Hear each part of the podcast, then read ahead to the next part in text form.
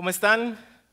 Qué bueno verlos, iglesia. Mi nombre es Oscar. Para los que nos visitan por primera vez, soy uno de los pastores acá en Reforma. Y enviamos también un saludo a todos los que nos están acompañando en la transmisión. Hoy continuamos con nuestra serie sobre los diez mandamientos que hemos titulado Ciudad de Dios.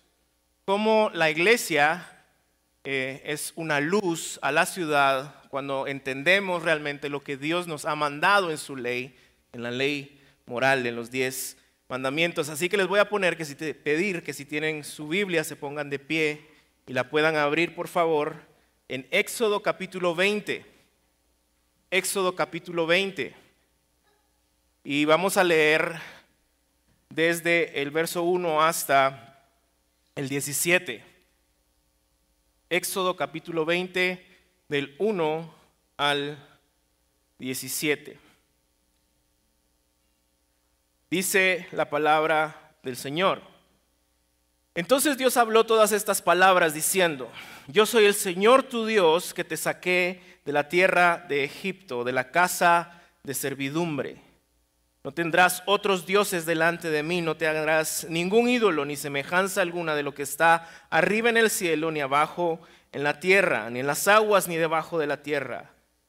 No los adorarás ni los servirás, porque yo, el Señor tu Dios, soy Dios celoso. Pongan atención a estas líneas.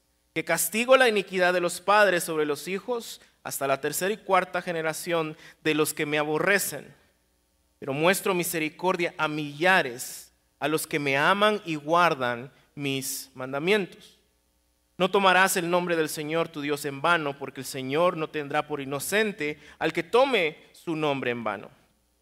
Verso 8, acuérdate del día de reposo para santificarlo. Seis días trabajarás y harás toda tu obra, pero en el séptimo día es el día de reposo para el Señor tu Dios.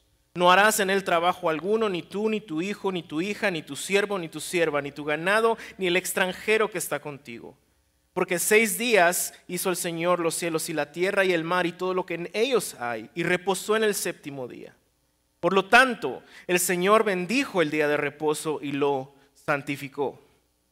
Ahora, honra a tu padre y a tu madre para que tus días sean prolongados en la tierra que el Señor tu Dios te da. No matarás, no cometerás adulterio, no hurtarás, no darás falso testimonio contra tu prójimo, no codiciarás la casa de tu prójimo, la mujer de tu prójimo, ni su siervo, ni su sierva, ni su buey, ni su asno, ni nada que sea de tu prójimo. Esa es la palabra del Señor. Pueden sentarse. Durante estas últimas semanas, como mencioné, hemos estado estudiando los diez mandamientos. Hemos estudiado, vimos una pequeña introducción, luego estudiamos los primeros cuatro. No tener otros dioses, no hacer ídolos, el nombre del Señor, no tomarlo en vano y guardar el día del Señor. Y hoy vamos a estar hablando de honrar a padre y madre, el quinto mandamiento. Y es interesante cómo Dios ha ordenado estos mandamientos.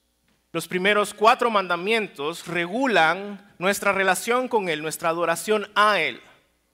Los siguientes seis, iniciando con este quinto mandamiento, son mandamientos que regulan nuestra relación con los otros, con nuestro prójimo, con la sociedad. Vemos pues que históricamente se ha hablado de la primera y la segunda tabla. La primera tabla tiene que ver con Dios y nuestra adoración y relación con Él. La segunda tabla tiene que ver con nuestra relación con el prójimo. Y es por eso que Jesús, al ser cuestionado por los fariseos respecto a la ley, la resumió diciendo en Mateo capítulo 22, verso 37, que la ley se resumía en amar a Dios con todo lo que somos y a nuestro prójimo. Ese es el resumen de la ley y los profetas. Y es aún más interesante ver cómo estos últimos seis mandamientos establecen normas de parte de Dios para saber cómo poder amar bien a nuestro prójimo. Y por ende nos dan los parámetros para que nuestra sociedad florezca. Voy a repetir esto. Estos últimos mandamientos son normas de Dios que regulan nuestra relación para poder amar bien bíblicamente al prójimo y por ende establecen las bases para que nuestra sociedad florezca. Si estos mandamientos son respetados y honrados, nuestras sociedades Si son ignorados, nuestras sociedades seguirán pudriéndose en el pecado. Este mandamiento de honrar padre y madre tiene en el corazón el respeto a la autoridad delegada por Dios en la vida del hombre. Honrar padre y madre tiene en el corazón del mandamiento honrar autoridades, en este caso a padre y a madre. Y esa es la base, el inicio del amor al prójimo y del florecimiento de la sociedad. Honrar a padre y madre protege la familia. No matarás, protege la vida. No adulterarás, protege el matrimonio. No robarás, protege la propiedad. No darás falso testimonio, protege la verdad. No codiciarás, protege mi corazón. Y al ver los mandamientos de esa manera, entendemos por qué nuestra sociedad está como está. En el corazón y al inicio de cualquier sociedad sana está la familia. Eso no se lo inventó ningún psicólogo o sociólogo, eso está en la ley moral de Dios desde la creación. La relación entre padres e hijos es la primera y más importante relación para que nuestras sociedades florezcan y sean bendecidas por Dios. Y no es ninguna casualidad, por ende, que es lo que siempre ha tratado de destruir el enemigo. Si algo es por lo que va el enemigo constantemente una y otra vez desde el inicio en Génesis, es la familia. Es el demeritar la autoridad delegada por Dios en la familia. Y eso ha causado que vivamos hasta el día de hoy en sociedades llenas de pecado. Así que esta mañana me gustaría que estudiáramos las implicaciones de este mandamiento para nosotros. Lo vamos a ver en cuatro partes. Primero quiero darles un contexto de este mandamiento y luego vamos a, hacer o a responder, mejor dicho, algunas preguntas respecto a este mandamiento. Empecemos con el contexto. De nuevo, en el corazón de este mandamiento existe un sentido de respeto a la autoridad, la autoridad delegada por Dios a los padres, para que sienta las bases para poder respetar la autoridad delegada por Dios en todas las demás áreas de nuestra sociedad.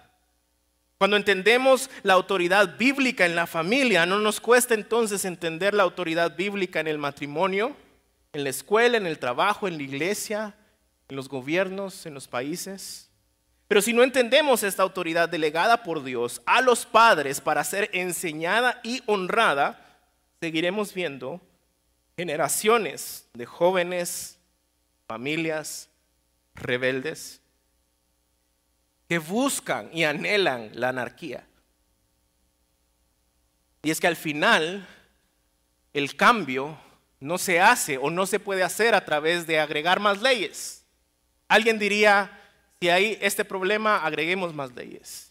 Si, vemos este otro problema, agreguemos más leyes. Si estamos de acuerdo con las leyes, las leyes de alguna manera son buenas, pero el cambio radical en una sociedad no va a ser a través de la legislación porque no podemos legislar la moralidad. El cambio radical inicia en casa. El cambio radical inicia en las familias. Y esto es sumamente delicado de entender hoy en nuestra cultura, ¿no es cierto? Vivimos en una cultura que bombardea constantemente a niños y jóvenes con el temas de rebeldía. Nunca van a escuchar ustedes una canción o revistas para adolescentes que digan 10 pasos para escuchar mejor a tus padres. O canciones que el estribillo diga, obedece a tu padre, honra a tu madre. Y que estén saltando en los conciertos de alegría al repetirla. Una cultura con altos índices de familias desintegradas. Una cultura bombardeada constantemente, una y otra vez desde niños hasta los padres, con mensajes de irresponsabilidad, de irrespeto, de burla, y más hoy en una época en donde las redes sociales están a un clic de distancia. Una cultura en donde la misma iglesia ha fallado terriblemente en disipular a sus familias. En donde, y, tenía una conversación con una persona de nuestra iglesia hoy que conoce mucho de este tema. Y me explicaba que una de las razones por las cuales se hicieron famosos los retiros espirituales de sanación era porque venían de esta idea de Sigmund Freud, que odiaba a su papá, que, el, resultado, o mejor dicho, para nosotros poder llegar a alcanzar nuestro potencial y sueños, eh, lo que teníamos que hacer era cortar con nuestra, nuestra relación con nuestros padres. Y se empezaron a hacer retiros espirituales en base a una terapia que se llama gestáltica, en donde yo interpretaba a mi papá, que probablemente estaba muerto, y otro interpretaba a mi persona y empezaban a hablar y se hacía una profundidad chirmol emocional. Y el propósito era corta con la relación con tus padres, porque eso es lo que te está impidiendo caminar. Una cultura en donde la iglesia ha fallado terriblemente. Una cultura que hace un ídolo de la rebeldía y de la anarquía y por ende demoniza y rechaza el honor y el respeto. El enemigo sabe que al destruir familias, distorsionando la idea de honra a las autoridades, es la base para que toda sociedad caiga en decadencia. Él lo sabe. ¿Y sabes por qué? Porque si tú puedes amar y respetar a tus papás, puedes amar y respetar a cualquier persona. Porque si tú puedes perdonar a tus papás, puedes perdonar a cualquier persona. Habiendo dado este contexto, entonces contestemos algunas preguntas. ¿Qué es honrar? La honra, me encanta el concepto de Juan Calvino, dice requiere respeto, obediencia y gratitud. Son tres cosas que constantemente como padres debemos de enseñarle a nuestros hijos. Porque no es cierto que siempre decimos, tenés que honrar a tus papás, pero, pero ¿cómo? Ellos no nacen sabiendo cómo honrarnos y constantemente repetimos, la honra requiere respeto, requiere obediencia y gratitud. El respeto es un valor que nos llama a apreciar a alguien por alguna cualidad. Y nuestros padres podrán tener muchas cualidades. Pero el respeto que demanda Dios de los hijos a los padres no es porque los padres sean perfectos, merecedores de ese respeto por sus propios méritos. Todos acá como padres sabemos que eso no es cierto, porque fallamos terrible y constantemente. El honor a través del respeto es demandado por Dios, no por lo que somos como padres, sino por la posición de autoridad que Él delegó sobre los padres. La palabra honor de, literalmente en hebreo significa peso, lleva un peso ese honor que Dios ha puesto sobre los padres. El ser padres es una responsabilidad que conlleva ese peso de crianza, y esa autoridad debe ser ejercida a través de instrucción clara, disciplina firme y aplicada con amor por el bien de ellos y para la gloria de Dios. Papás, si estás tomando nota, apunta esto, grábalo en tu corazón. La autoridad debe ser ejercida a través de instrucciones claras. El niño no nace sabiendo lo que debe de hacer disciplina firme, aplicadas en amor por el bien de ellos y la gloria de Dios. Y cuando vemos en nuestra sociedad jóvenes que hacen un ídolo de la rebeldía, de la anarquía, es porque seguramente en su casa nunca se ejerció esa autoridad bíblica. Y por ende nunca aprendieron a honrar a través de respetar a sus autoridades. La honra entonces requiere respeto, pero también obediencia. Y esto básicamente significa que nosotros debemos hacer lo que nuestros padres nos piden mientras vivamos con ellos. Esto implica que los padres dan instrucciones claras de nuevo. Se necesita mucha comunicación constante, retroalimentación constante, para saber e instruir a los niños y hacerles ver si están obedeciendo o no. Y esta obediencia también implica sometimiento. Pero no un sometimiento de nuevo a través del abuso, sino uno bíblico, en amor por el bien de ellos y para la gloria de Dios. Constantemente la Biblia nos llama a someternos los unos a los otros. Y esto sabemos que bíblicamente inicia con nuestro sometimiento a Dios en amor. Y si nos sometemos a Dios en amor, entonces podemos someternos los unos a los otros. Y tengamos cuidado, de nuevo, de pensar que podemos obtener obediencia a través del abuso físico o del maltrato. Miguel Núñez lo pone de esta forma, los hijos pueden obedecer sin honrar, pero jamás podrán honrar sin obedecer. Los hijos que aún viven en casa deben honrar a los padres y obedecerlos. Y acá nace una de las dos preguntas más comunes respecto a la obediencia. ¿No debo obedecerlos en absolutamente todo? Y la respuesta corta es no, no necesariamente. Ninguna autoridad humana es digna de total sumisión. Si tus padres te piden que hagas algo que va en contra de la palabra de Dios, no debes de obedecer. Y si te piden que no hagas algo que está claramente demandado a nosotros en la palabra de Dios, no debes obedecer. Por eso es tan importante estudiar la ley moral de Dios, estudiar la palabra. Otra pregunta común es respecto a la obediencia, si debes de seguir obedeciendo a tus padres después de salir de casa, independizarte o casarte. Y de nuevo, la respuesta corta es, es no. No tienes que obedecerlos. La autoridad de los padres termina el día en que los hijos dejan el hogar. Pero y después del pero siempre es lo que cuenta, no significa que al casarnos o al ser independientes ya no seremos obedientes a lo que nos indican. Es solo que esa obediencia cambia a ser un tipo de obediencia en sabiduría, la cual también es por nuestro bien. La honra a los padres a través de la obediencia cuando los hijos se casan o son independientes fuera de casa se transforma en un llamado a escucharlos, a valorar sus opiniones pero ya, en una, ya no es una obligación de obedecer en todo. Los padres no debemos esperar la misma clase de obediencia de los hijos que están en casa a aquellos hijos que ya se independizaron o formaron su hogar. Eso es lo que implica literalmente dejar padre y madre en el concepto de un matrimonio. No es un rompimiento obviamente por completo de la relación, no es para nada eso, ni mucho menos, pero sí es un cambio y un sometimiento a sabiduría, porque confiamos que los hemos educado en Cristo y bíblicamente para que ellos ahora como adultos puedan vivir una vida sabia, en donde si bien no tienen que obedecernos, pueden llamarnos y preguntarnos, ¿qué piensas, papá? ¿Qué me aconsejarías, papá? ¿Cómo, cómo ves esta situación? y esto sucede de nuevo con hijos que ya no están en casa, cubiertos por la autoridad de sus padres.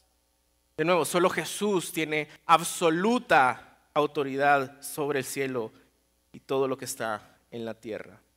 Honrar implica respeto, implica obediencia y agradecimiento, dice Juan Calvino. Que el agradecimiento es una de las más grandes formas de honra que existen. Pero tristemente es un valor moral que sigue desvaneciéndose en los hogares. A veces los hijos piensan que es simplemente obligación el darles todo lo que ellos necesitan. No han visto un ejemplo de padres que se agradecen mutuamente. Y a veces realmente no entendemos la magnitud de los sacrificios que hacen los padres hasta que nos toca ser padres. Hay sacrificios de tiempo, sacrificios económicos, sacrificios de energía, de sueño, padres que han literalmente sacrificado sus sueños por el bien de sus hijos. Y si bien los padres nunca serán perfectos, pero por favor, hijos, si tú estás escuchando esto, sea agradecido con lo que tus padres están haciendo por ti. Exprésalo, no solo con palabras, sino con hechos. Enséñale tú, padre, a tu hijo a ser agradecido, no solo con palabras, sino con hechos. Y en este aspecto del agradecimiento solo quiero dar dos, ah, puntos en los que tenemos que ser muy cuidadosos porque podemos confundir el agradecimiento. Algunos hijos se aprovechan de los sacrificios de los padres y aún siendo adultos se niegan a dejar el hogar y terminan convirtiéndose en una carga para los padres, en nombre del agradecimiento. Estoy tan agradecido contigo, viejo, que, nunca te voy a dejar. Y debajo de, esa frase simplemente hay una intención de aprovecharse, de no madurar, del fenómeno que nos está matando como sociedad, que es la adolescencia extendida, niños con barba que no terminan madurando. O tal vez adultos que han confundido el concepto de honra a través del agradecimiento y demandan que sus hijos sean agradecidos y vivan a su servicio y atención por completo y para siempre. Y, eliminan por completo los sueños, la vida y el propósito de Dios para sus hijos. En nombre de decir, tienes que ser agradecido conmigo. ¿Cómo te vas a casar y me vas a dejar solo? Tienes que servirme. Mira todo lo que yo he hecho por ti. Dos cosas que tenemos que tener muy en cuenta, que no es un agradecimiento bíblico. Y, y, no podemos anhelar cambios profundos en nuestra sociedad si no estamos dispuestos a revaluar profundamente nuestro entendimiento del quinto mandamiento. Siguiente pregunta. ¿Para qué honramos? El verso literalmente dice, honra a tu padre y a tu madre para que tus días sean prolongados en la tierra que el Señor tu Dios te da. Honramos a nuestros padres, número uno, porque es un mandamiento de Dios y eso debería ser suficiente. Amén. Pero obviamente hay más que eso en el texto.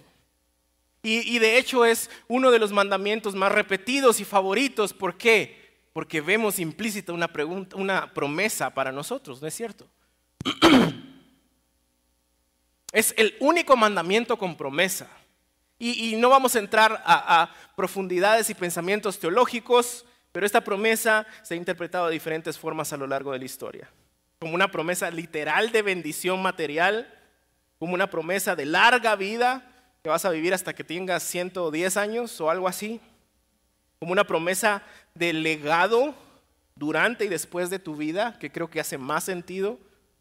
Pero para mí, al estudiar el texto, creo que si hacemos un trabajo honesto con el texto, esta es una promesa de que la presencia y el favor de Dios siempre estarán con nosotros. Vean lo que dice Éxodo 20. Ah, en el verso 5.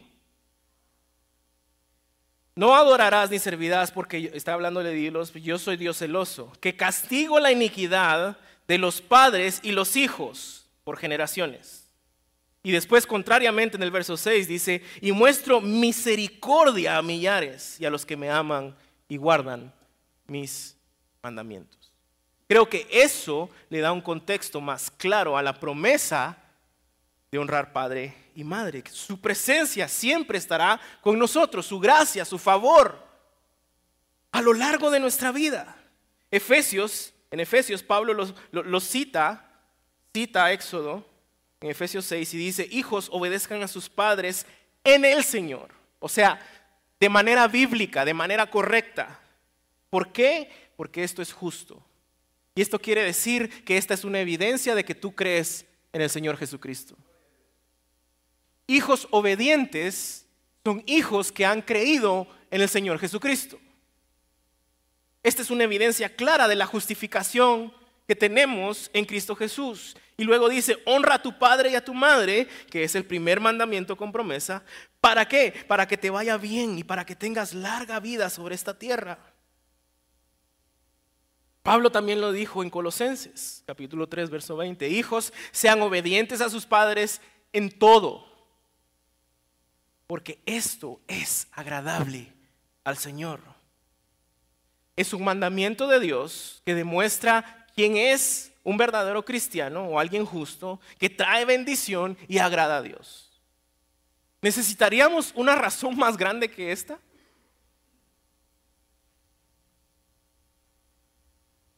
Alguien que verdaderamente está en Cristo, que quiere honrar a Dios, que quiere que la presencia de Dios esté con él siempre, que su gracia, su favor lo acompañen. Honra a Dios únicamente al verdadero Dios. Honra a Dios al no hacer ídolos. Honra a Dios con su boca. Honra a Dios con su descanso. Y ahora vemos cómo honra a sus padres porque eso agrada a Dios. Es increíble como, como Dios anima nuestra santificación. Vean que no dice, eh, eh, honra a tu padre a tu madre porque si no, Dios está animándote en el camino de la santidad como un buen padre que te ama y quiere lo mejor para ti. Pablo no pudo haber, lo pudo haber dicho, este es el único mandamiento con una gran amenaza. Si no lo cumples, ten cuidado.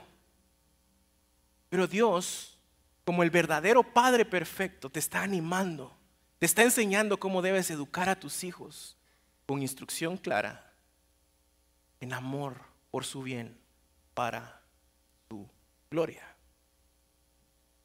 Dios nos llama a vivir en santidad, a cumplir la ley, no como un padre que amenaza y abusa, sino como un padre que guía, instruye y vela por nuestro bienestar. Él es el modelo del Padre perfecto. Y esto nos lleva a la siguiente pregunta. Una pregunta difícil, dura, pero bastante común que no podemos ignorar. ¿Tiene límites la honra? ¿Qué, pasa cuando yo tengo padres que no me han honrado a mí? ¿Qué pasa cuando yo tengo padres que no conocen a Cristo? ¿Que, me han lastimado? ¿Que, ¿Que me han abusado tal vez? Y es que es delicado hablar de esto. Porque seguramente cuando tú escuchaste honra a tu padre y a tu madre, tú inmediatamente escuchaste las alarmas en tu corazón. Porque hay un historial duro. Y esta es nuestra realidad, ¿no es cierto? Bendito sea Dios, muchos de nosotros estamos atentos a lo que sucede en nuestra sociedad y vemos como una tras otra tras otra aparecen y, salen noticias de hogares en donde hay abuso en donde hay dolor. Entonces, ¿qué se hace con este mandamiento? ¿Tendrá límites la honra? En una palabra es sí, sí tiene límites. La autoridad siempre trae el riesgo de abuso en los corazones de hombres pecadores. Y no solo en la casa, especialmente en el gobierno, en colegios, pero todo inicia en casa. Personas que abusan en el gobierno, en colegios, en otras instituciones, es porque han experimentado abuso en su casa. Todo inicia en casa. Pero si debemos de, como dijimos antes, decidir entre obedecer al hombre o a Dios, siempre vamos a obedecer a Dios. Las historias de dolor, abuso, negligencia son muchísimas historias que han lastimado profundamente. Y el reto de este mandamiento es que al mismo tiempo que entendemos esto, no vemos en el texto que hay una cláusula de excepción. Honra a tu padre y a tu madre solo si. Honra a tu padre y a tu madre en estas circunstancias nada más. Entonces, ¿cómo honramos a padres que no nos han honrado, que nos han lastimado? Y es aquí, iglesia, en donde de nuevo nuestro entendimiento del Evangelio debe abrazar nuestra vida, nuestras situaciones y nuestro entendimiento del texto. Tú y yo lastimamos, mentimos, traicionamos y rechazamos a Dios. Hemos sido hijos absolutamente rebeldes y desobedientes en contra de nuestro Padre de hecho, la Biblia nos enseña que nosotros éramos enemigos de Dios, Romanos 5:10, porque cuando éramos enemigos fuimos reconciliados a través del Evangelio. Éramos enemigos, ahora somos reconciliados. Cristo pagó con sangre esa reconciliación. La obra de Cristo nos reconcilió, nos hizo santos, libres de culpa. Colosenses 1, 20, 22. Por medio de él, Dios reconcilió consigo todas las cosas, hizo la paz con todo lo que existe en el cielo y en la tierra. ¿Por medio de qué? De la sangre de Cristo en la cruz del Calvario. Y eso los incluye a ustedes que antes estaban lejos de Dios y eran sus enemigos. Cuando nosotros vivíamos en desobediencia, en rebelión, éramos objeto de la ira de Dios objeto de su enojo, dice Pablo en Efesios capítulo 2. Todos vivíamos así en el pasado, siguiendo los deseos de nuestras pasiones, las inclinaciones de nuestra naturaleza pecaminosa. Por nuestra propia naturaleza éramos objeto del enojo de Dios, igual que todos los demás. ¿Y cómo responde Dios a sus enemigos? ¿Cómo responde Dios a los que se burlaron de Él, a los que lo rechazaron y a los que lo han lastimado Verso 4. Pero Dios es tan rico en misericordia.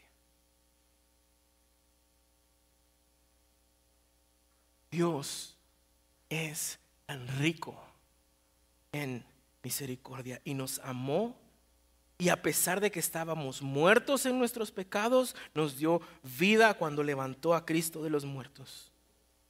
Es por gracia que ustedes han sido salvados. E, e, en otras palabras, en el Evangelio nosotros vemos la muestra de cómo nosotros debemos de tratar a quienes nos han lastimado, a quienes nos han rechazado.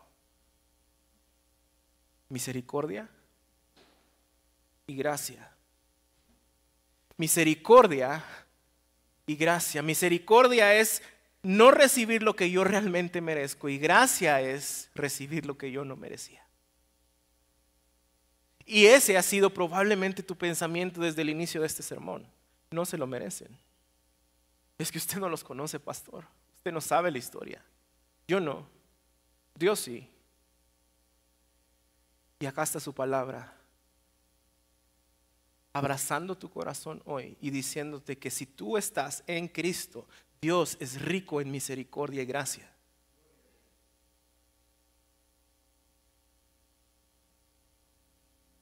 Dios demanda que nosotros, como sus hijos, en el poder de su Espíritu, si estamos verdaderamente en Cristo, otorguemos esa misma gracia y misericordia. Mateo 5 en el Sermón del Monte, bienaventurados los misericordiosos, pues ellos recibirán misericordia. Lucas capítulo 6, verso 36, sean ustedes misericordiosos así como su Padre es misericordioso. Lucas 23, 34. Padre, perdónalos, dijo Jesús, cuando se estaban burlando de él, cuando lo estaban crucificando, cuando le pusieron el título eh, en son de burla de rey de los judíos y lo coronaron con una corona de espinas. En, en medio de esa burla, al Hijo de Dios perfecto, sin pecado, Él dice, perdónalos, porque no saben lo que hacen. Y los soldados siguieron haciendo suertes con su ropa, tirando los dados. Si este no es el ejemplo perfecto de cómo reaccionar cuando alguien te ha lastimado, no sé qué es lo que es. Colosenses capítulo 3, sean comprensivos con las faltas de los demás y perdonen en todo al que los ofenda. Recuerden que el Señor los perdonó a ustedes, así que ustedes deben de perdonar. Y, en este contexto es una palabra bien difícil, ¿no? Perdonar. Y de hecho Jesús en el Sermón del Monte eleva los diez mandamientos. Ustedes han oído que se dije, ama a tu prójimo, odia a tu enemigo, pero yo hoy les digo, amen a sus enemigos, oren por, los quienes, por quienes los persiguen, para que sean hijos de su Padre que está en el cielo. Él hace que salga el sol sobre vanos y buenos y que llueva sobre justos e injustos. Si ustedes aman solamente a quienes los aman, ¿qué recompensa recibirán? ¿Acaso no hacen esto hasta los recaudadores de impuestos? Y si saludan a sus hermanos solamente, ¿qué más da? ¿Qué más hacen ustedes? ¿Acaso no hacen esto hasta los gentiles? Si tú has entendido el Evangelio, si tú verdaderamente estás en Cristo, el Espíritu de Dios está en ti, empoderándote para vivir y actuar como Cristo. No solo fuera de tu casa, sino especialmente en tu casa. Y probablemente este es un llamado a tu vida a buscar la reconciliación y el perdón, a dejar la amargura y a meditar en tu posición como padre o como hijo. Y, seguro que hay situaciones que son más difíciles y profundas que otras, pero gracias a Dios por su iglesia, amén. Porque en su iglesia encontramos una comunidad llena de dones para la edificación de la misma iglesia, para caminar contigo. Por favor, si, si todavía tienes confusión, si hay una situación más específica que no se está abordando acá, busca tu comunidad, busca sabiduría, busca consejo bíblico. Esta es, una de las razones, de nuevo, por las cuales debemos de darle tanta peso y importancia a la comunidad. La iglesia está llena de familia, de papás, de mamás, de hermanos que siempre van a apuntarte al Padre perfecto que nunca falla y que prometió que aunque tus padres te dejaran, Él nunca te iba a abandonar. Familia que está dispuesta a caminar contigo. Y en otros casos probablemente tus papás han fallado seriamente en algunas cosas, pero han sido muy buenos en otras. Así que reconócelo. Llámalos, escríbeles. Hey, gracias por esto. No esperes, por favor, papás perfectos. Probablemente muchos de nosotros, si Jesús fuera nuestro papá, aún así encontraríamos clavos. Así de demandantes nos hemos vuelto. No va a haber perfección, nunca hay perfección. El único Padre perfecto es Dios. Esto puede ser un excelente primer paso para honrarlos y buscar un proceso de sanidad. Llámalos, agradeceles.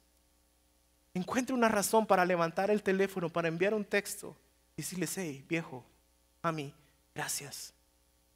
Gracias porque sé que te has esforzado, porque hiciste esto. Y tal vez nuestra relación no ha sido la mejor, pero quiero darte gracias. Y ora, ora una y otra vez para que el Espíritu de Dios abra sus ojos, para que convierta un corazón probablemente de, piedra en uno sensible a su Espíritu, al Evangelio, para que te dé oportunidades de servirlos y amarlos y mostrarles a Jesús y mostrarles el Evangelio y caminar en la reconciliación. Y este mismo principio aplica si la pregunta es al revés. ¿Qué pasa si son mis hijos en una adolescencia en donde no quieren honrar a sus padres? Ora por ellos, muéstrales a Cristo. Dales gracia y misericordia, instruyelos, recuérdales. Busca sabiduría en tu comunidad. Ora para que ellos se puedan arrepentir. Ora una y otra vez, ora por ellos. Y si tú hoy como hijo estás escuchando esto, por favor, arrepiéntete. Dios quiere que te vaya bien, Dios quiere que la gracia de, su evangelio te acompañe todos los días de su vida. El autor de Proverbios, vean lo que afirma en Proverbios 6, hijo mío, guarda el mandamiento de tu padre, no abandones las enseñanzas de tu madre, átalos de continuo a tu corazón, enlázalos a tu cuello, cuando andes te guiarán, cuando duermas velarán por ti, al despertar te hablarán contigo, la presencia de Dios todos los días de nuestra vida. La gracia de Dios todos los días de nuestra vida, en todo momento. ¿A través de qué? Del amor, la instrucción y el cuidado de nuestros padres. Porque el mandamiento es lámpara y la enseñanza es luz y camino de vida las reprensiones de la instrucción. Así que hoy papás, hijos,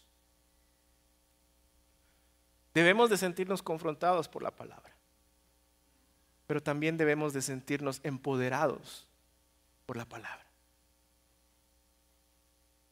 Probablemente hoy, en esta semana, tú vas a tener que hablar con tus hijos o con tus padres. Vas a tener que decirles cómo es que has pecado contra ellos. Pedirles perdón o tal vez otorgar perdón, gracia y misericordia. Y en algunos casos seguramente no será fácil, pero recuerda que a eso nos llama este mandamiento.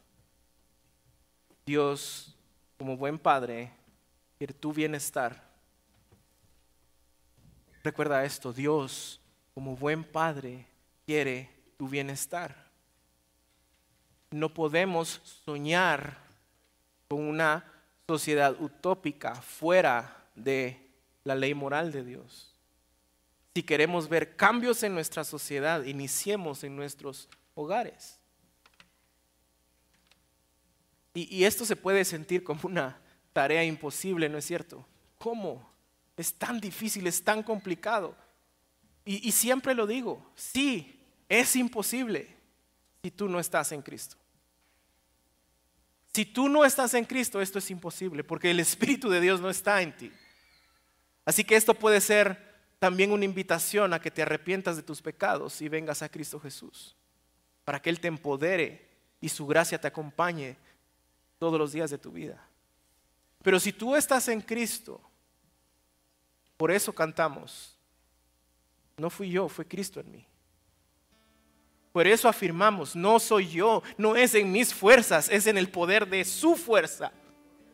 Es en Cristo que yo soy fuerte, que yo puedo hacer todas las cosas que Él me manda hacer, porque su Espíritu vive en mí. Cristo fue quien cumplió la ley perfectamente. Él se hizo hombre, fue un bebé y a pesar de que no tenemos mayor recolección de su niñez, lo que sí sabemos es que fue un niño obediente. Él ya lo hizo. Él en ti lo puede hacer. Él es un Padre amoroso. Él en ti lo puede hacer.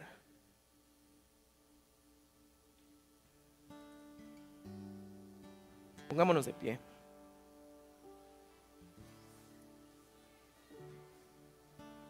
Llenos de su espíritu nosotros podemos obedecer su palabra.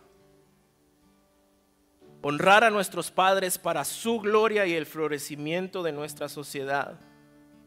Viviendo en santidad como una ciudad de luz que da testimonio de quién es nuestro Dios. Aprendiendo gozosamente a decir palabras de honra como gracias, perdón, ¿Por qué no cierras tus ojos ahí donde estás y dejas que el Espíritu Santo ponga en tu corazón qué es lo que tienes que hacer como padre, como hijo? Y si tus hijos y tus papás están acá, abrázalos. No necesitamos distanciamiento social entre las familias. Palabras de gracia como sí papá, sí mamá, con mucho gusto. Por favor, gracias. Lo siento, perdóname. Y probablemente para algunos en esta semana esas palabras de honra van a tener que ser a través de tomar el teléfono y decir, hola papá, hola mami, te amo, gracias. El Señor haga fructificar su palabra. Y recordemos que no es en nuestras fuerzas, sino es Cristo en nosotros.